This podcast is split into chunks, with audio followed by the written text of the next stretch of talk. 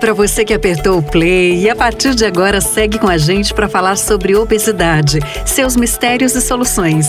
Esse é o primeiro episódio da série especial do Obesidade Sem Segredos. Episódio não, né, gente? Vamos chamar de programa? Afinal, a gente quer trazer um pouco das ondas do rádio para o universo da podosfera. Então, cola o ouvido no radinho, seja ele o dispositivo que for, segue na sua caminhada, no transporte, no trabalho ou nos afazeres de casa e vem com a gente. Alô, produção, solta a vinheta. Especial Obesidade Sem Segredos. Episódio 1. Não é só questão de boa vontade, é saúde. Tem muita gente que não sabe, mas obesidade é uma doença e uma doença crônica que afeta milhares de pessoas no mundo todo. Segundo a Organização Mundial de Saúde, a OMS, são mais de 1 bilhão e 900 milhões de pessoas que apresentam excesso de peso. E destas, mais de 650 milhões têm obesidade. Além disso, de acordo com a pesquisa Vigitel de 2019, somos mais de 40 milhões de brasileiros com obesidade. Isso representa mais de 20% da população do país. Mas por que ainda tem gente que acha que obesidade é falta de boa vontade, é preguiça, excesso de comida, gula ou até mesmo falta de amor próprio? Porque falta um bocado de informação. E é por isso que eu, Silmara Souza Melo, recebo aqui no nosso estúdio a médica endocrinologista do Hospital das Clínicas, diretora da Abeso, doutora Cíntia Cercato. Bem-vinda, doutora Cíntia. Olá, eu que agradeço o convite, uma honra participar desse programa. Uma honra recebê-la, viu? Doutora, antes de começar o nosso papo, eu quero mostrar aqui para o nosso ouvinte de onde surgiu essa ideia de colocar colocar o assunto obesidade na mesa. Como surgiu o Obesidade Sem Segredos? Vamos ouvir. Afinal, o que é obesidade? Como ela afeta sua saúde? Quais seus riscos? É possível tratá-la? Como pedir ajuda? Para essas e tantas perguntas, nasceu o projeto Obesidade Sem Segredos, para jogar luz sobre essa doença que atinge boa parte da população mundial. O projeto é parte do movimento Saúde Não Se Pesa, criado em 2016 pela Novo Nordisk, empresa líder global em saúde, em parceria com a ABESO, Associação Brasileira para o Estudo da Obesidade e Síndrome Metabólica. O objetivo é ampliar a discussão e mostrar que a obesidade, como doença crônica, requer um tratamento digno e multidisciplinar promovendo a qualidade de vida das pessoas e reduzindo preconceitos e tabus relacionados a ela. Então, bora lá começar o nosso papo. Doutora Cíntia, como diretora, explica direitinho pra gente o que é a Beso, por que ela existe e quais são os objetivos dessa associação tão importante. A ABESO ela é uma associação multidisciplinar tá, que reúne profissionais de saúde espalhados por todo o país de diversas áreas que são dedicadas ao estudo da obesidade. Então, são médicos, nutricionistas, educadores físicos, psicólogos, onde a missão principal da ABESO é justamente difundir o conhecimento de que a obesidade é uma doença complexa que precisa ser prevenida, diagnosticada e tratada. Bom, a gente já podia terminar esse programa aqui, porque só a existência da obeso já comprova que obesidade é um assunto sério, que obesidade é uma doença. Mas, doutora, nós, claro, queremos saber sempre mais. Como que uma pessoa sabe a diferença quando ela está acima do peso ou quando já é o caso da obesidade? Qual é a diferença? Uma coisa leva a outra obrigatoriamente? Olha, Sumara, a obesidade ela é definida como excesso de gordura corporal em relação à massa magra. E aí existem diversas maneiras da gente avaliar isso em cada indivíduo. Mas do ponto de vista populacional, né, o parâmetro que a gente utiliza para classificar uma pessoa como sendo portadora de excesso de peso ou portadora de obesidade é um cálculo muito simples chamado de índice de massa corpórea. É um cálculo que a gente faz o peso dividido pela altura ao quadrado e que todas as organizações internacionais, inclusive a Organização Mundial de Saúde, ela tem pontos de corte. Então, se o indivíduo ele tem excesso de peso, né? Então, uma pessoa que tem um índice de massa corpórea acima de 25 quilos por metro quadrado, ela é considerada como portadora de sobrepeso. Se esse índice de massa corpórea for acima de 30 quilos por metro quadrado, ela é considerada uma pessoa obesa. Por que esses pontos de corte? Na verdade, não tem nada a ver com a forma da gente olhar, hum, eu acho que essa daí só tem um excesso de peso. Não, aquela pessoa ali tem muito mais obesidade. Esses pontos de corte, eles foram definidos por conta de risco à saúde, tá? Então, todos os trabalhos eles mostram que quanto maior esse índice de massa corpórea, maior é o risco que esse excesso de gordura traz para a pessoa. É muito comum nós acharmos que um sintoma X é referente a uma doença Y. Tenho esse sintoma, provavelmente tenho essa doença. E com a obesidade? É assim também? Existe algo, algum fator que desencadeia a obesidade? Sim, a obesidade ela é uma doença crônica e ela é bastante complexa. Esse aumento da gordura corporal, ele tem fatores que influenciam de diversas maneiras. Então a gente tem desde a genética, que acaba favorecendo o indivíduo a ter realmente uma tendência maior a ganhar peso, mas também existem fatores ambientais, fatores psicológicos, socioculturais, mas sabe, o que, que é mais importante? O mais importante é deixar claro que a obesidade não é uma escolha, tá? Existem muitos fatores que fazem com que a biologia do organismo daquela pessoa que sofre com obesidade funcione de uma maneira que favoreça esse acúmulo de gordura corporal. E eu posso citar vários exemplos, como Estresse crônico, esse pode ser um fator que favorece o acúmulo do peso, comprometimento da qualidade do sono e até outros fatores que a gente nem imaginaria e que podem fazer com que um organismo acumule mais gordura corporal. Por exemplo, a própria poluição a que nós estamos expostos. Então, você pode ver que realmente a obesidade é uma doença muito mais complexa do que se imagina. E o pior de tudo, né, doutora, é que a obesidade nem sempre vem sozinha, né? Ela está sempre acompanhada. E pelo que eu estou sabendo, nem sempre é uma boa companhia, né? Exatamente, porque o grande problema é que a obesidade, ela pode favorecer diversas outras doenças.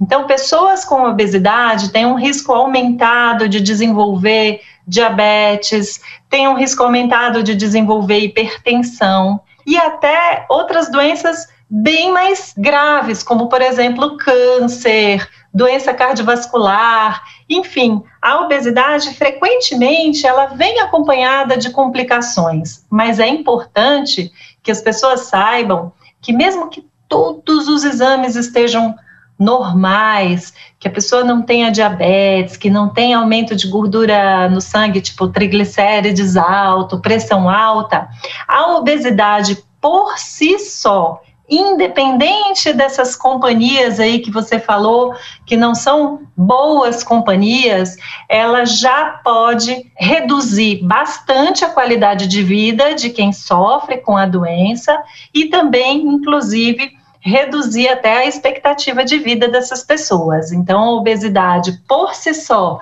ela pode trazer sérias consequências para a saúde do indivíduo, como também ela aumentar a chance de desenvolvimento de uma série de outras doenças. Ah, e vale reforçar que a obesidade é uma doença que pode atingir qualquer pessoa, independentemente da idade, sabia? Doutora Cíntia, essas crianças e adolescentes eles serão obrigatoriamente adultos obesos? Eles tendem a ser adultos obesos? Sim, infelizmente, viu, Silmara? As pesquisas mostram que de cada quatro crianças que têm excesso de peso, três delas elas serão adolescentes obesos. E quando a gente pegar, por exemplo, numa idade já de, da adolescência, né? Então, quando a gente pegar essa população de adolescentes, 90% desses adolescentes que sofrem com obesidade serão adultos obesos, né? Então, é muito importante que a gente tenha esse olhar para a criança, para o adolescente. A obesidade iniciada precocemente, ela acaba sendo até muito perigosa, justamente porque crianças e adolescentes hoje em dia, eles já estão começando a ter doenças que eram doenças que a gente só via em pessoas mais velhas. Então a gente já está vendo, por exemplo, adolescentes hipertensos, adolescentes com gordura no fígado, e isso então é super importante a gente chamar a atenção. E agora nós temos aqui o depoimento da Bárbara sobre obesidade. Vamos ouvir. Há alguns anos eu sofro de síndrome do intestino irritável e, por conta disso, eu tenho buscado uma alimentação mais saudável, até pautada em low carb,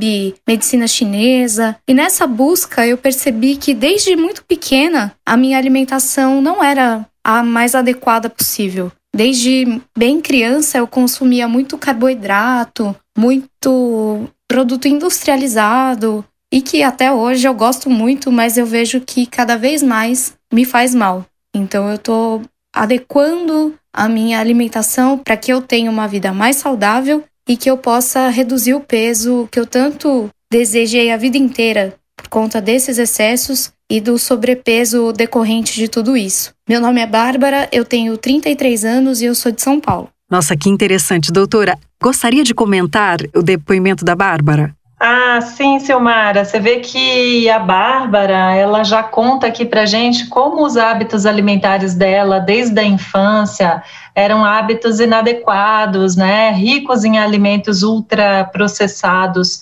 Cada vez mais a gente tem evidências de que o excesso do consumo desses alimentos ultraprocessados eles estão associados a um maior risco de obesidade. E você viu que uma coisa interessante que ela conta, né, que ela foi buscar melhorar os hábitos de vida a partir de uma doença intestinal que ela desenvolveu. E isso daí é uma coisa super comum de acontecer, de algumas pessoas que sofrem com obesidade, elas acabarem indo buscar médico para tratar dessas condições e acabar descobrindo que o estilo de vida, que a alimentação ou que o próprio excesso de peso, ele acaba prejudicando aquela condição. Quer dizer, não, não faria até nenhuma conexão, eventualmente, do excesso de peso com o problema. Então, isso é bem interessante. Olha, doutora Cintia, ouvindo o depoimento da Bárbara, uma coisa que eu achei muito curiosa e que acontece é que às vezes a pessoa vai até uma consulta com um ginecologista, por exemplo. Nós mulheres, todos os anos vamos ao ginecologista, ou a pessoa vai fazer uma consulta com um cardiologista, ortopedista, ou seja, profissionais de várias especialidades muitas vezes acabam abordando essa questão, a questão da obesidade. Mas, doutora, se um de nossos ouvintes quiser procurar um profissional específico, específico para tratar a obesidade, qual seria o médico para isso? O endocrinologista, ele é o médico que tem dentro da sua especialidade o tratamento da obesidade. Mas é claro que é super importante que outros médicos, como o ginecologista, o cardiologista, enfim, aproveitem essa oportunidade do check-up para poder justamente conversar com seus pacientes sobre a questão do excesso de peso, sobre a questão da importância, né, de ter um estilo de vida saudável para a saúde. Agora, em relação ao tratamento da obesidade, é importante a gente destacar que a obesidade, ela tem um tratamento amplo, né, que o médico, ele é uma figura importante nesse tratamento, mas que a abordagem da obesidade envolve outras especialidades, né, outros profissionais de saúde. Então, é super importante a participação do nutricionista, do educador físico, do psicólogo. Então, a obesidade ela é uma doença complexa e, portanto, o seu tratamento também é um tratamento amplo, né, que envolve aí a participação de diversos profissionais de saúde. Muito interessante, doutora, para ver como o nosso corpo é todo interligado mesmo, né? Agora, doutora Cintia, pergunta de vários milhões de dólares. Já que são 650 milhões de pessoas obesas no mundo, qual é o tratamento ideal para combater a obesidade? Doutora, existe esse tratamento ideal? Existe uma fórmula mágica? Bem que eu queria que tivesse uma pílula mágica, uma fórmula mágica, sabe, para a gente poder tratar todas as pessoas. Mas o que a gente tem que ter em mente é que para tratar uma doença complexa, a gente também acaba tendo que lançar mão de um tratamento amplo. Sem dúvida nenhuma, ter um estilo de vida mais saudável é a base do tratamento para melhorar o peso. Mas o que as pessoas não sabem, né, que às vezes as pessoas que sofrem com obesidade são muito estigmatizadas e as pessoas frequentemente dizem: "Ah, é porque ela não come direito, ela não tem força de vontade para fazer uma dieta ou fazer uma atividade física". O que as pessoas não sabem é que quem sofre com obesidade tem uma resposta biológica alterada quando você faz uma restrição de calorias ou uma atividade física. Para facilitar o entendimento, eu vou chamar isso de forças engordativas, tá? Então, o que que acontece? Quando uma pessoa que sofre com obesidade, ela tenta fazer uma dieta, uma atividade física para emagrecer, existem forças no nosso corpo que lutam contra essa perda de peso. Existem mecanismos biológicos do corpo que lutam para que esse indivíduo reganhe esse peso, tá? E por isso que tratar a obesidade acaba sendo uma coisa bastante difícil. Só para você ter uma ideia, pessoas que fazem dieta, atividade física, somente 5, 10% dessas pessoas conseguem ter um sucesso no longo prazo. E não é porque elas não têm força de vontade, é porque justamente existe essa resposta biológica, essas forças engordativas atrapalhando esse resultado do tratamento.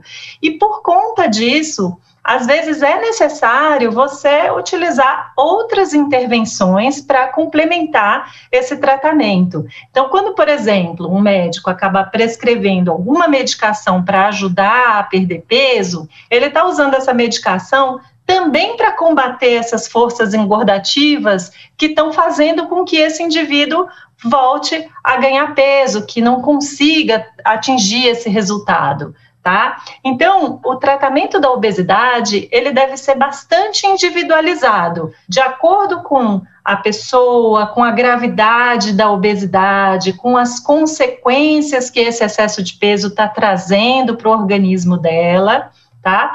É que o profissional de saúde, ele vai acabar adequando o tratamento para aquela pessoa. Então, existem pessoas que podem se beneficiar somente com determinadas modificações de dieta, de atividade física, mas muitas delas acabam precisando de tratamento com medicamentos para combater é, essa resposta, essas forças engordativas para que você consiga manter esse resultado de forma sustentada. E alguns casos em que a obesidade ela é tão importante que traz tantas consequências pode, por exemplo, ser necessário até um tratamento cirúrgico, mas é muito importante que as pessoas saibam que cada caso é um caso, que o tratamento deve ser individualizado e que o primeiro passo a ser dado é buscar ajuda.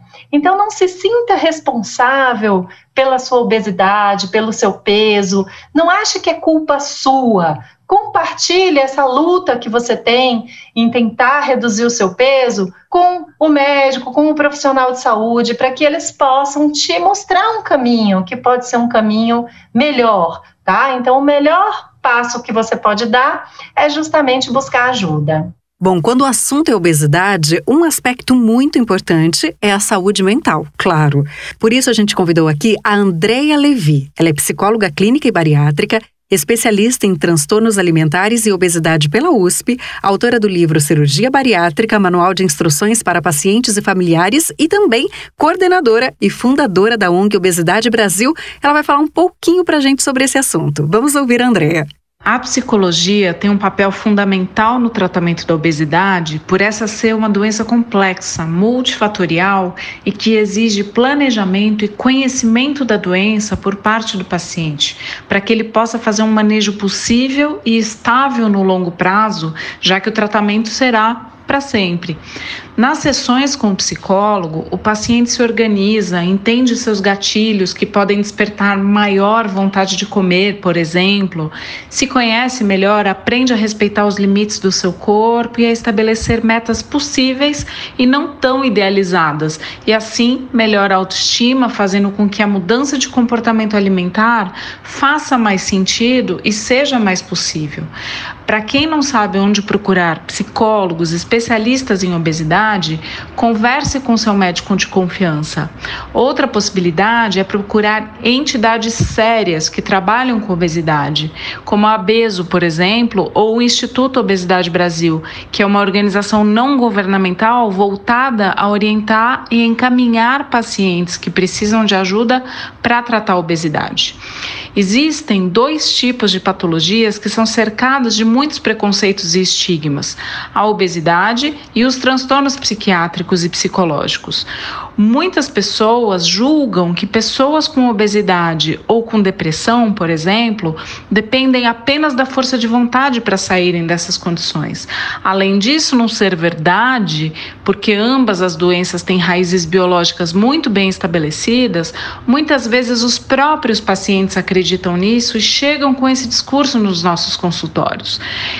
é muito importante quebrarmos esse estigma e mostrarmos aos que sofrem dessas doenças que os profissionais de saúde preparados para tratar tanto a obesidade quanto a saúde mental são aliados no tratamento. Sabemos que ninguém desenvolveu obesidade ou depressão porque quis, mas que muitas vezes uma coisa pode agravar a outra pelo fato do paciente se sentir frustrado com a sua condição. É comum que as pessoas que sofrem de obesidade cheguem nos nossos consultórios com um discurso de muita culpa, fazendo frases como eu não tenho força de vontade mesmo ou sou muito sem vergonha em relação à comida. O mais grave é que esse sujeito muitas vezes já passou por profissionais de saúde despreparados para o tratamento da obesidade e que acabaram reforçando essa ideia de que depende apenas do paciente querer emagrecer. Isso gera mais frustração e não ajuda em nada. Profissionais preparados para tratar a obesidade ajudam o paciente com planejamento, entendimento da doença e estratégias possíveis e sustentáveis de emagrecimento e manutenção do peso. Psicólogos especializados no tratamento da obesidade sabem manejar técnicas que ajudam o paciente a entender a doença e também a entender que, infelizmente, ainda vivemos em um mundo preconceituoso em relação à obesidade. Uma das estratégias é fortalecer esse indivíduo para que ele possa se sentir apto a persistir no tratamento, apesar das frustrações geradas por tratamentos anteriores frustrados e também por possíveis agressões que ele possa ter sofrido ao longo da vida pelo fato de ter obesidade. Estabelecer metas realistas de acordo com a estrutura do corpo de cada um também ajuda muito na construção de uma imagem corporal possível e viável para esse sujeito. As histórias de vida de cada paciente que chega para nós são sempre muito ricas e o psicólogo ajuda a alinhavar tudo o que tem de bom e de ruim, como tem na vida de todos nós, reconstruindo bases emocionais mais sólidas para que essa pessoa possa se sentir apta a enfrentar possíveis situações desagradáveis agradáveis relacionadas ao seu corpo e seguir em frente mais seguro do seu tratamento. Em relação ao papel da família no tratamento da obesidade, sabemos que existem vários tipos de dinâmicas familiares, algumas mais saudáveis sob o ponto de vista emocional e outras nem tanto. Mas a família tem um papel fundamental no apoio ao paciente e é muito importante que o paciente se sinta acolhido e compreendido na sua dificuldade em emagrecer e manter o peso. E é muito bom quando a família família colabora, por exemplo, aderindo a hábitos gerais mais saudáveis em relação à alimentação e ao estímulo de atividades físicas e na compreensão de que talvez aquele membro da família tenha mais predisposição à obesidade e que a sua luta contra a doença precisa ser entendida, estimulada e não julgada. Doutora Cíntia, quer comentar, quer fazer algum comentário aí em cima do depoimento da Andréia pra gente? Andréia, sempre perfeita nas suas colocações, gosto muito da Andréia. E você vê quantos aspectos que a gente tem que levar em conta aqui quando a gente fala em tratamento. Primeiro, a questão da multidisciplinaridade, né? Então, a obesidade ela é uma doença complexa e por conta disso, o melhor tratamento é o tratamento amplo, em que a gente possa assim atuar não só em reeducação alimentar, mas também em aspectos psicológicos, controle de impulsos, que os psicólogos preparados eles conseguem ajudar bastante o paciente. Um outro aspecto da fala da Andrea que é super importante é a questão da expectativa da perda de peso. E isso é uma coisa que eu vejo frequentemente na minha prática clínica. O paciente ele chega para perder peso e você pergunta assim: "Ah, qual que é o seu objetivo? Qual que é a sua meta?"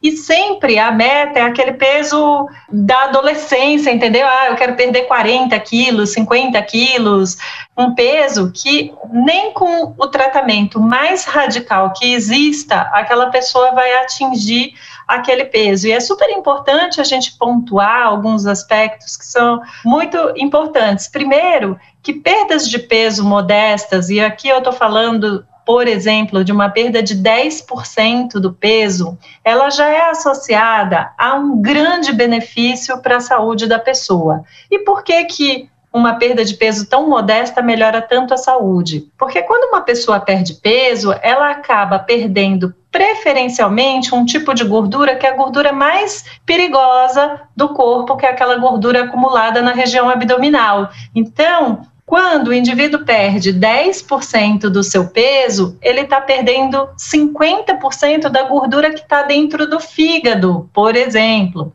Então, criar metas que sejam metas possíveis, que sejam metas atingíveis, inclusive, é muito importante. E um terceiro aspecto que eu achei aí fundamental e que a gente deve abordar é a questão do estigma, né? Então, a pessoa com obesidade, ela sofre muito estigma. Ela chega realmente para a gente com esse discurso de que a culpa é totalmente dela, que ela é totalmente responsável pelo seu peso. Numa pesquisa, foi identificado que 86% dos pacientes que sofrem com obesidade, eles acham que a obesidade é totalmente culpa deles. Então, veja, olha a barreira que faz com que essas pessoas busquem tratamento, porque se elas acham que é responsabilidade delas, por que, que elas vão buscar tratamento, né? Então a gente precisa realmente desmistificar, a gente precisa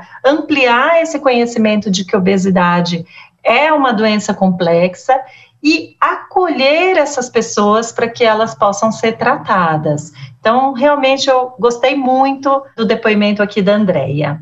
Doutora, no depoimento da psicóloga Andréa Levi, ela falou que entre os muitos aspectos que envolvem a obesidade, o familiar é muito importante. Eu queria que você comentasse sobre isso, sobre o histórico familiar, tanto em relação ao DNA quanto ao comportamento, porque muitas pessoas relatam que quando eram crianças, a a mãe, o pai falavam: "Não sai da mesa enquanto não comer tudo, tem que raspar o prato", mesmo quando a criança já não aguentava mais. Queria que você comentasse um pouquinho sobre isso, sobre a família. Sim, a, existe uma importância muito grande da cultura familiar, né, na, nessa questão da alimentação. Primeiro aspecto que você até lembrou bem, que é a questão do DNA, a gente sabe que a genética ela tem um papel importante no desenvolvimento da obesidade, então é frequente, né, que você tenha famílias que sofrem de obesidade.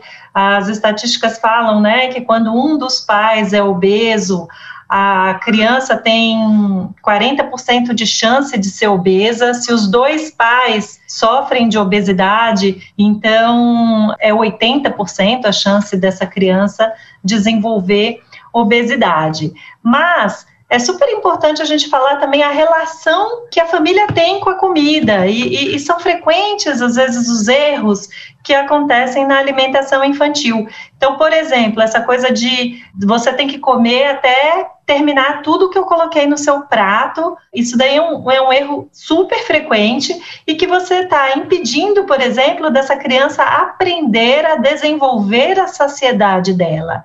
Então, come tudo até raspar o prato. Então, essa criança, ela vai depois até ter dificuldades com saciedade, com comer menos, porque ela desde pequena foi treinada que não podia sobrar nada no prato, né? Então, esse é um, um aspecto. Outros erros que são comuns na alimentação infantil, tipo, olha, se você não comer a salada, você não ganha sobremesa. Então, você está reforçando que salada é ruim, e que sobremesa é o máximo, é, a, é o suprassumo, né? E com isso você vai atribuindo, né, um valor hedônico muito maior à sobremesa e realmente uma coisa assim da obrigação, do ruim, né, da, da salada. Então, tem alguns aspectos assim que são bem interessantes em relação à cultura familiar, a forma como se lida com o alimento, que podem influenciar o comportamento alimentar das pessoas quando elas crescem. E olha só que interessante, eu quero reforçar aqui um ponto.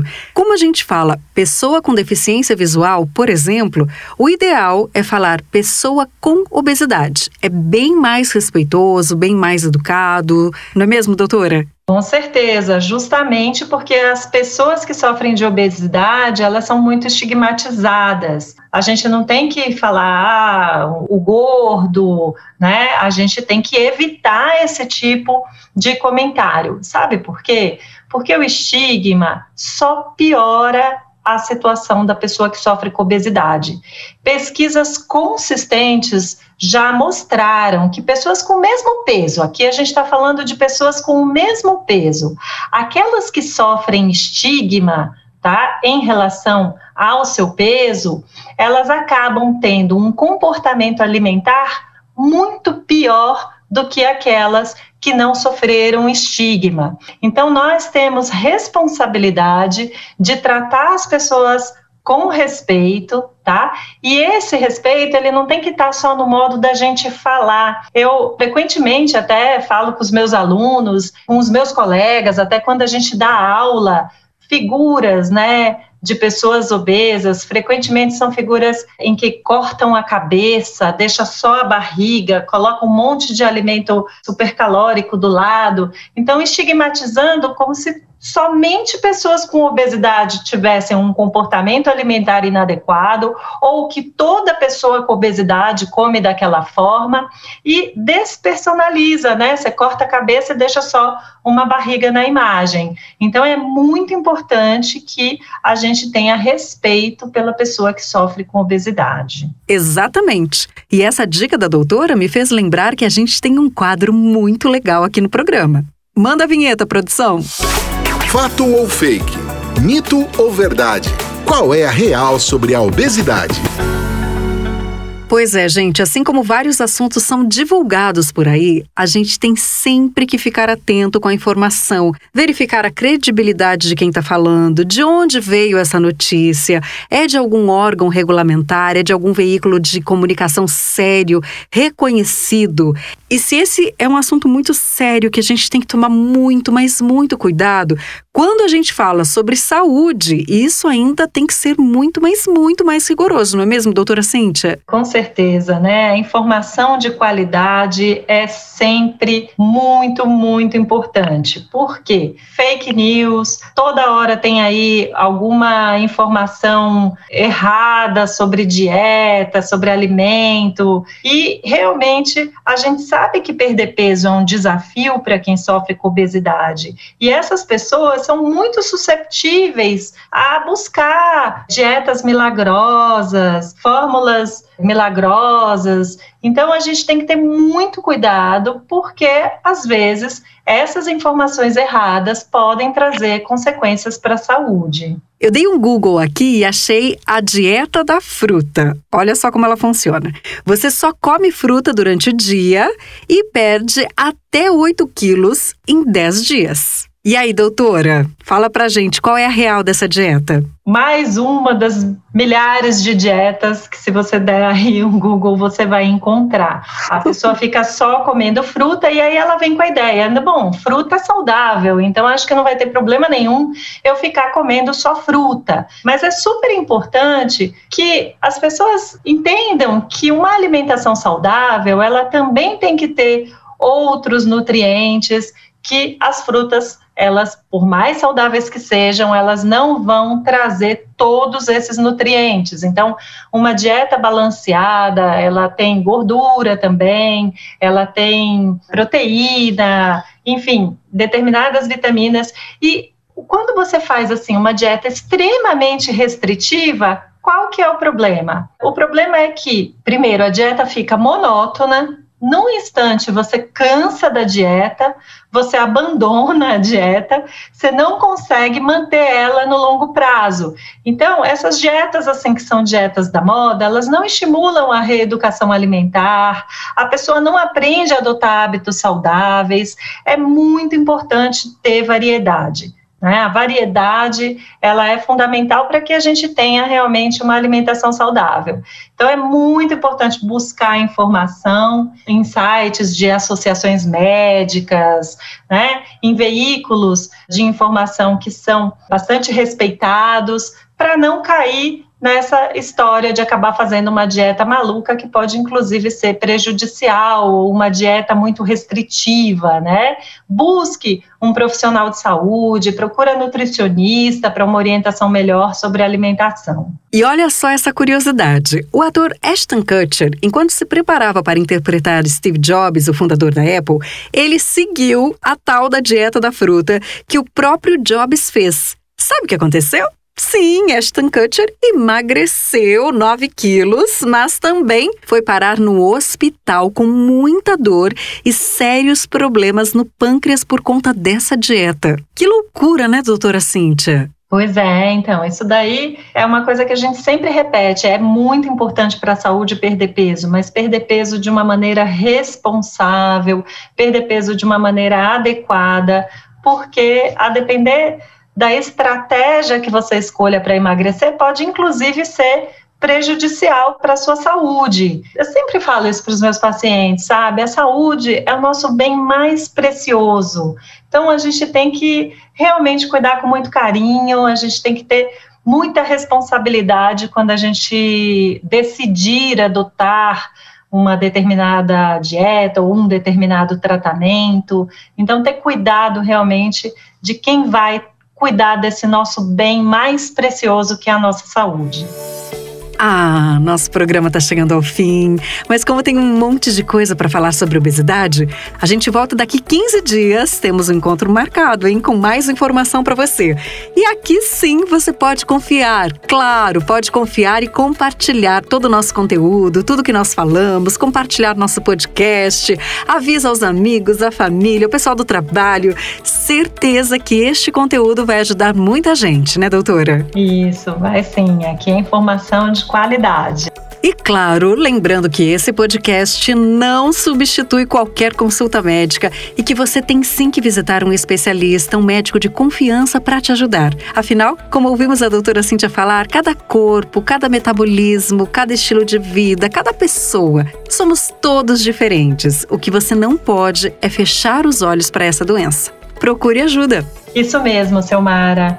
É muito importante entender que a obesidade é uma doença e o primeiro passo é buscar ajuda. Existem muitos profissionais que são capacitados para ajudar as pessoas que sofrem com obesidade a encontrar um caminho para ganhar mais saúde. Isso daí é que importa. E assim encerramos o primeiro programa da série especial Obesidade Sem Segredos, um conteúdo complementar ao movimento Saúde Não Se Pesa, apresentado por Novo Nordisk e Abeso, com o objetivo de disseminar informação e prevenir o surgimento e o crescimento da obesidade. Agradeço muito a participação da endocrinologista e diretora da Abeso, doutora Cíntia Cercato. Doutora, muito obrigada pela sua participação. Imagina, muito obrigada eu. Adorei essa conversa com você você, Silmara. Foi um prazer estar aqui participando desse programa.